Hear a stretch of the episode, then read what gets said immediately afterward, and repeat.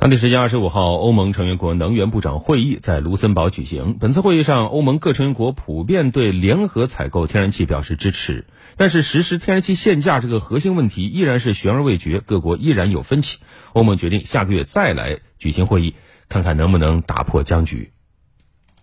关于天然气限价问题，二十五号的欧盟成员国能源部长会议仍然没有取得结论。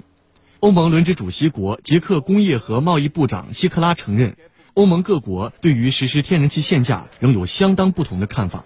匈牙利外交部长西亚尔多表示，目前最重要的事情是确保能源供应安全。匈牙利不会接受任何可能使本国局势变得更糟的提议。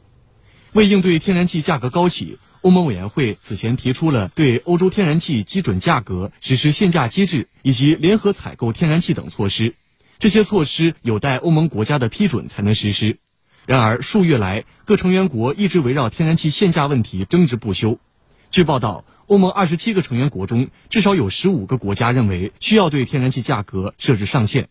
而以德国为首的多个国家则反对对天然气实施限价。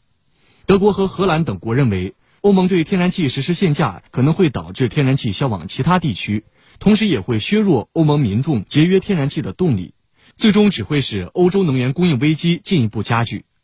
二十号在布鲁塞尔举行的欧盟秋季峰会和本次欧盟成员国能源部长会议都未能就天然气限价问题达成一致。欧盟方面表示，将在十一月下旬举行会议，继续讨论这一问题。欧洲舆论普遍认为，能源危机再次凸显了欧盟决策效率低下、遇事议而不决的固有机制缺陷，